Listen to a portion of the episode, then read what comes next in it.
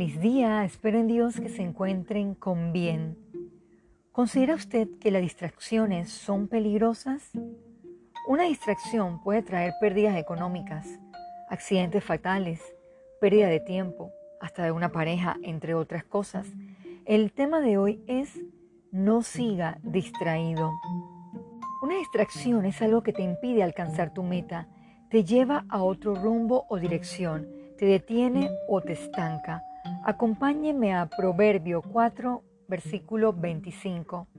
Tus ojos miren lo recto y diríjanse tus párpados hacia lo que tienes delante. Hoy por hoy muchos somos distraídos muy fácilmente, descuidando lo que tiene valor. Leamos Proverbio 15. El simple todo lo cree, mas el avisado mira bien sus pasos. Ahora bien, ¿Por qué vienen las distracciones a nuestras vidas? Simplemente porque lo hemos permitido.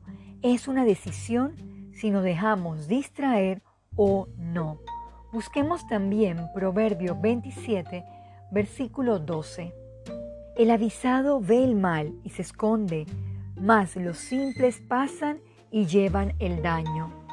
No pierda el enfoque, no atrase su progreso a causa de ella. Aprende a identificarlas. No quede sumergido en eso. Y esto no es algo nuevo. Veamos la siguiente reprensión. Gálatas 3, versículo 1. Oh Gálatas insensatos, ¿quién os fascinó para no obedecer a la verdad? A vosotros ante cuyos ojos Jesucristo fue presentado claramente entre vosotros como crucificado. Sin duda, es muy fácil fascinarnos con otras cosas. Cuidado, puede ser peligroso. Nos puede llevar a lugares no imaginados o que nunca pensamos estar. Para concluir, vayamos a Jeremías 17, de 9 al 10. Engañoso es el corazón más que todas las cosas y perverso. ¿Quién lo conocerá?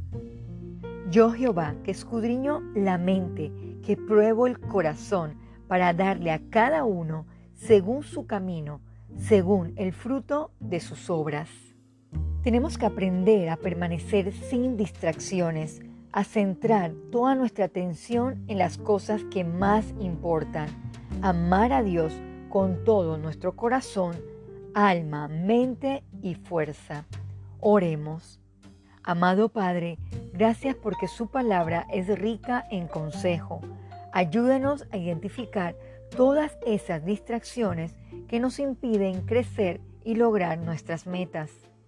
Que ellas no reinen, o sea, que no gobiernen nuestra vida. Pedimos perdón si no hemos dejado atraer por las mismas.